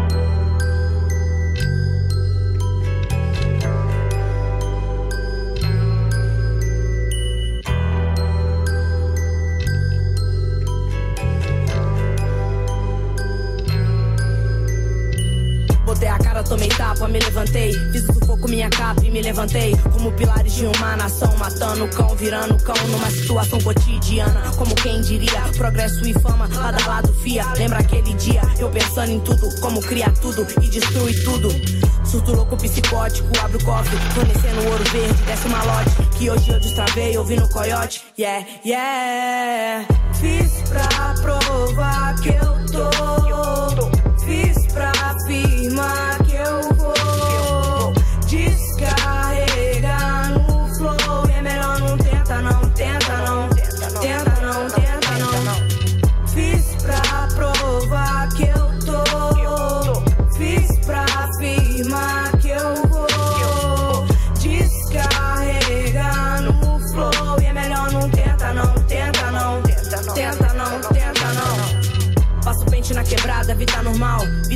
estrada, veste imortal. Produzindo ouro, look, achar natural. Yeah, yeah. Virando onça, investindo em peixe. Passa a cena, deixa de lembrete pra não virar enfeite. Siga em frente, fato vitalício, fortalecendo a corrente. Com os malotes eu tô. Dever força que sou. Família me formou. E hoje eu sou quem sou, sou quem sou. Sou quem sou, sou quem sou. Com os malotes eu tô. Dever força que sou. Família me formou. E hoje eu sou quem sou, sou quem sou. Sou quem sou, sou quem sou. Corre de quebrada pra virar na esquina. Sem dever, saber que o dever na esquina. Sobrevivendo, só vivendo. Forte movimento, vejo movimento. Quantas noites fria, quantas mina quente. Capa, nós patrão tá mais reluzente. Nem tudo que reluz é urina. Caça ao tesouro, nós pior camuflado. Pra falar tem um bocado, pra gastar tem um bocado. E quando fecha o caixão, não tem nenhum buquê do lado. Sensação de poder não adianta de nada. Nós nasceu no nada pra ficar com tudo que sempre foi nosso e sem saber de nada. Perdeu, passa tudo, tomamos de assalto. Gerente de esquina, fala que é nós. Geração elevada, sabe que é nós. Sabe que é nós. Yeah, yeah. Gerente de esquina, fala que é nós. Geração elevada, sabe que é nós. Sabe que é nós.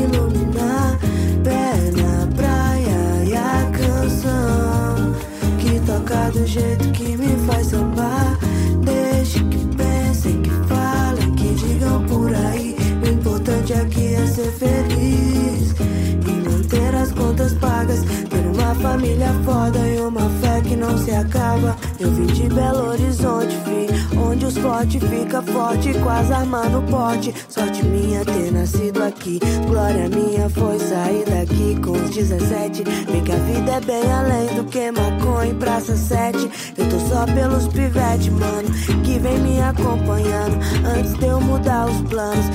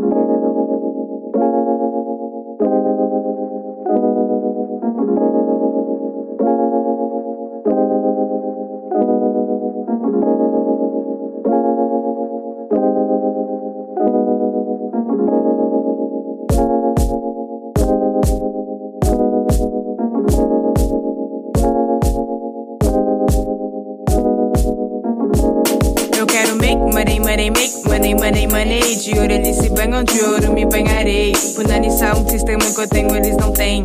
Vai me observando enquanto eu conto hoje sem. Eu quero make money, money, make money, money, money. De ouro eles se banham, de ouro me banharei. Punanição, um sistema que eu tenho, eles não têm. Vai me observando enquanto eu conto hoje sem.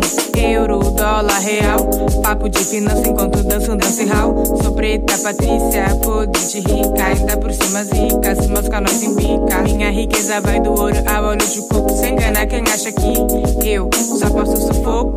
Porto melanina, autoestima, chave as meninas. Todo dia cria, chefia, faça minha rotina. Eu sou muito quente, cê não entende. O começo a gênese da pele reluzente. Chefe da espécie, cash em espécie. Me chamam de Cassie. A tratando corre, minha firma agradece. Make money, make money. De ouro eles se banham, de ouro me banharei. Punanição, sistema que eu tenho, eles não têm.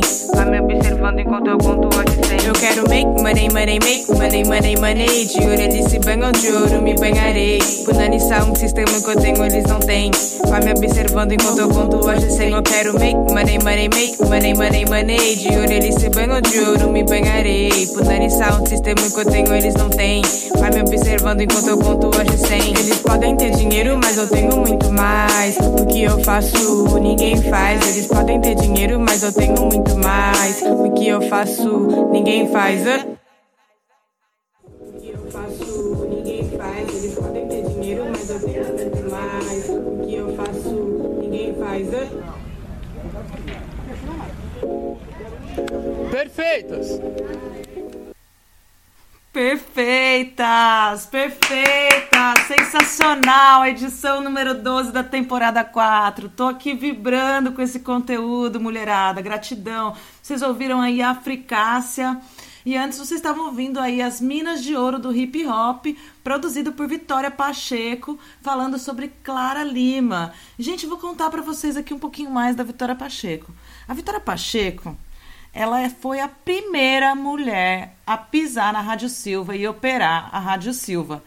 A gente ganhou ela de presente, graças às deusas ela chegou para ficar com a gente, porque ela veio e ficou e, cara, nunca mais vamos deixar ela embora. Um beijo, viu, Vi? Tô morre- morrendo de saudade de você. Volta logo para Santos.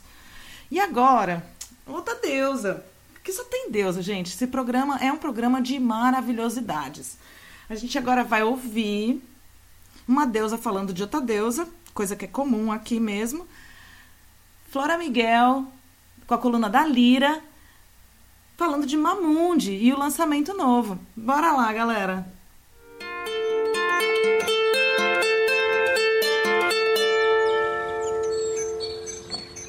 Da Lira, seu boletim semanal musical feminista e feminino produzido por Flora Miguel.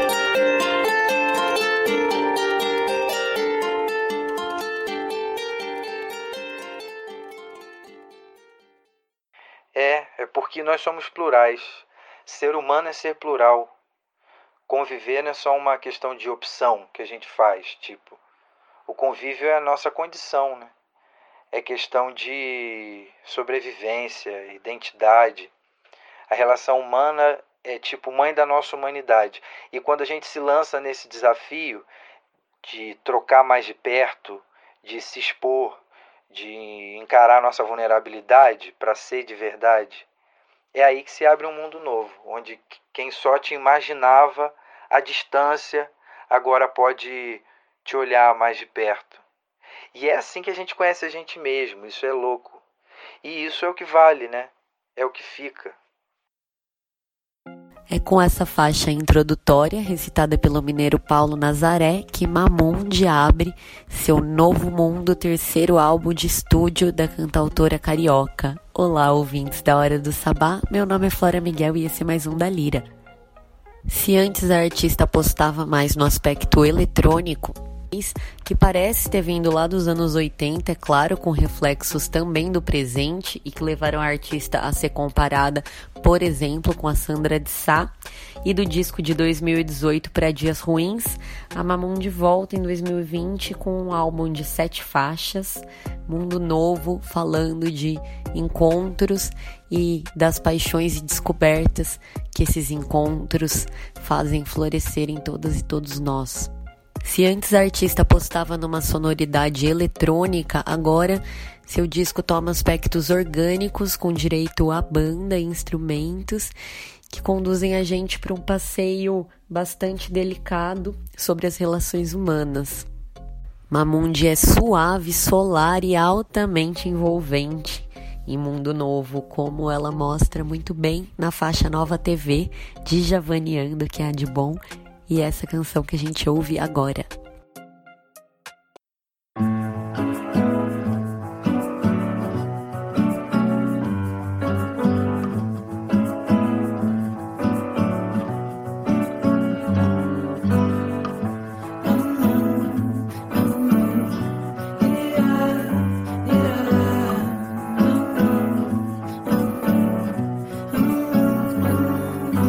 A gente se encontra, rolam as provas, caem as máscaras.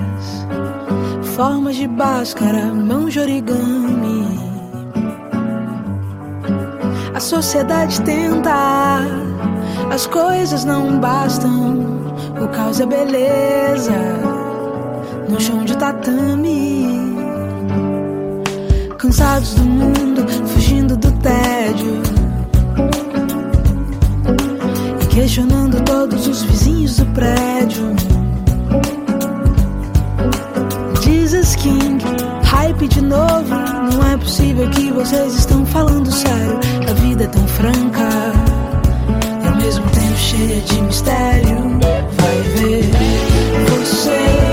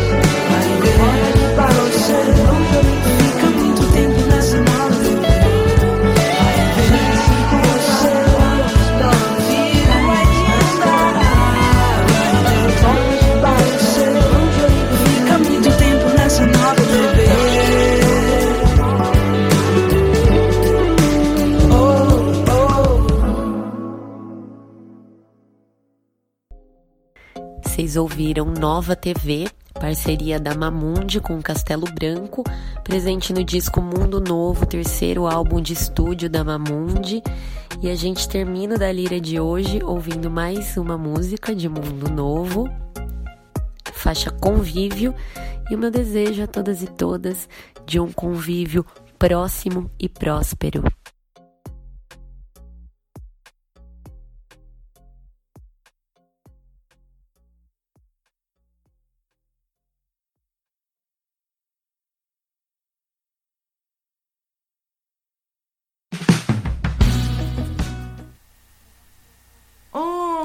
Perdão. É, galera, tava demais, né? Tá demais, né? Adorei. Agora a gente tá chegando ao final desse programa. É, São 14 horas e 56 minutos. A gente fica com vocês até às 15 horas. Mas lembrando que amanhã tem reprise às 16 horas na radiograviola.com.br. Tem também sábado, 21h30 na radiopagu.com.br. Segunda-feira, almalondrina.com.br, a partir das 18 horas. Radiobloco.net, toda terça às 20 horas. E quarta-feira na Rádio Baixada Santista, ao meio-dia. Gratidão aí pela escuta, gratidão pela partilha. Espero que vocês tenham gostado desse conteúdo como eu. E tem muita coisa boa aí. Vou repetir o que a Vitória falou na coluna dela e vou reforçar. Na verdade, vou fazer até um complementinho. Ouça Mulheres Negras, leia Mulheres Negras. Vamos levantar, velho. Chega da gente fingir que as coisas não estão acontecendo. Acabou isso. Acorda, gente. Pandemia, nunca ninguém pensou em passar por isso. Vamos mudar esse comportamento. Não cabe mais, gente. 2020, século 21, já são duas décadas nesse século, nesse milênio novo, e a gente continua com uma mente do século 19, né? Então vamos aproveitar, dançar e acabar esse programa nesse clima de música, de mulheres deusas maravilhosas que estão trazendo pra gente aí muita reflexão crítica. Bora escutar essas mulheres.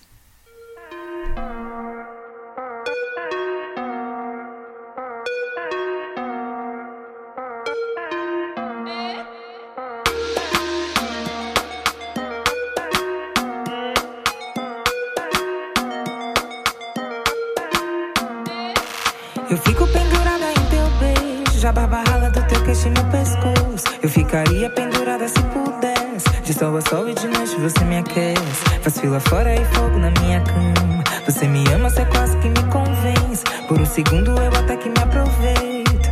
Antes que tu vais para sempre. Você é uma promessa. Felicidade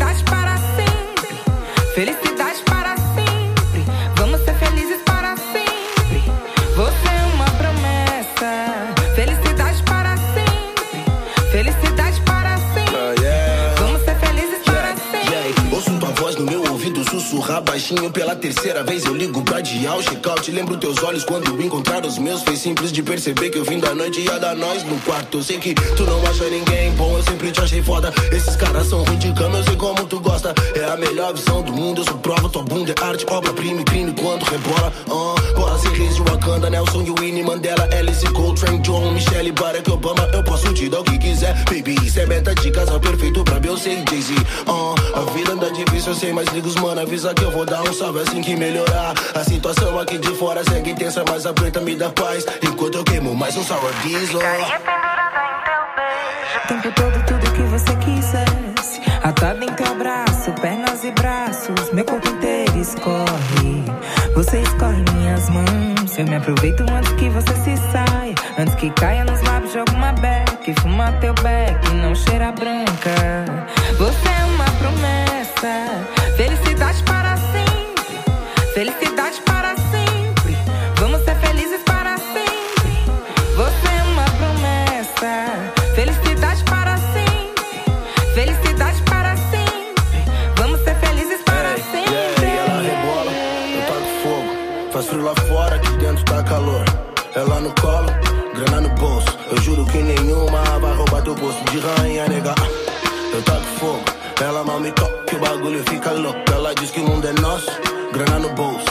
sana mi ha pretto, ci giuro che mi io ferrà.